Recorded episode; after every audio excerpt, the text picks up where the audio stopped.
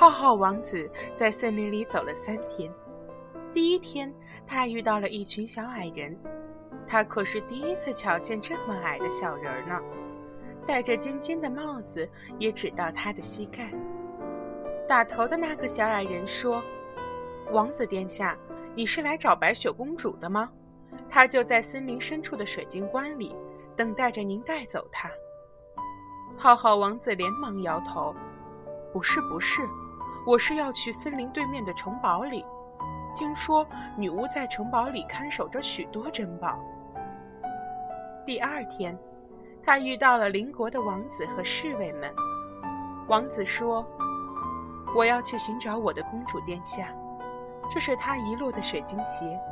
能穿上这只鞋的姑娘，将要被我迎娶回家。”浩浩王子觉得这位王子有点蠢，但还是好心的提醒他：“我听说东方古国里有一个崇尚小脚的，说不定你的公主就来自那儿。”邻国王子又驾着马车匆匆走了。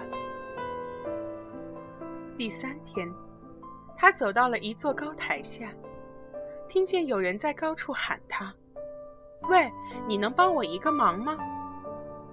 他抬头看见高塔的窗口趴着一个金色的脑瓜，皮肤白得像雪花，唇却火红宛如朝霞。他想。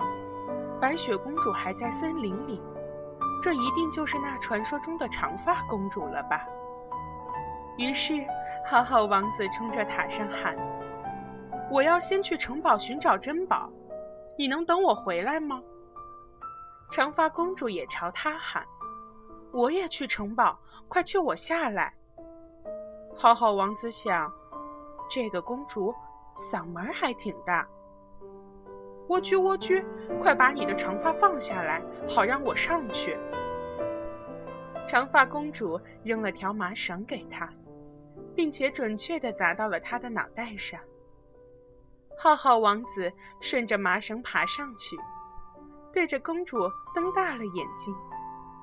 这么离近看，似乎更好看了，像王宫的果盘里最甜的那颗桃子，白里透粉。他磕磕巴巴地说：“你，你没有长发。我是男孩子。”白桃子握紧了拳头，而且我不叫蜗居，我叫太闲。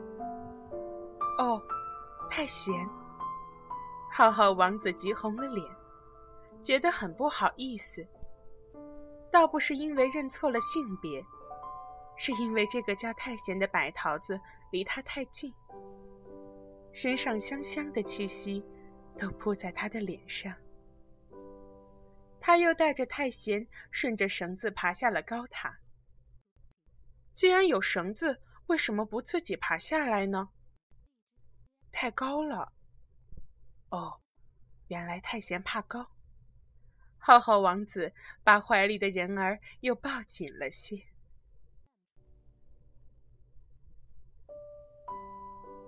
第七天时，他们终于来到了城堡下。古老的城堡被带刺的篱笆围绕得严严实实，连屋顶和烟囱都看不见。浩浩王子看着太贤向前走了一步，张牙舞爪的荆棘便乖乖让出了道路。他们走过大院子，沉睡的狗摇了摇尾巴；走过马厩，沉睡的马儿。打了声鼾，走到房檐下，沉睡的鸽子扑腾了两下翅膀。最后，他们来到了宫殿里。这座宫殿可真奇怪，所有房间里都铺满了漂亮的布匹，但却没有纺织车。有的，你看这里。说着，就昏睡过去，倒在了闻声赶来的浩浩王子怀里。浩浩王子带着他去寻找解开昏睡魔咒的办法。他在森林里遇到了一只独角兽和各种漂亮的仙女。直到有一天，他遇到了会喷火的巨龙。巨龙说：“你要给我讲故事，讲到我开心，我就告诉你怎么才能让他醒来。他从天明讲到夜幕沉沉，抱着太闲的胳膊都酸了，一直讲了一千零一个故事。巨龙终于开口说话了：“我看到了你的真心，解开魔咒的方法就是亲吻他。”浩浩王子抱着太贤，小心地亲吻着他金色的头发，可是并没有醒。他又吻了一下太贤沾着露水的长睫毛，亲了一下他挺翘的小鼻尖，最后。吻住了柔软甜美的唇瓣，太贤的睫毛颤抖了几下，睁开了清澈的眼眸看着他。我现在在哪儿？现在，在我带你回家的路上。你家里有吃的吗？我好饿。有，有一满园的牛肉，都挂在树上，还有一池的美酒，都是你的。太贤睁大了眼睛。从浩浩怀里跳起来，那还等什么？我们现在就启程回家吧。他们骑着一匹马往回走，穿过茂密的树林和肥沃的草原。走到城堡门口时，太贤环抱着浩浩的腰，在浩浩的背上蹭了蹭自己的脸蛋。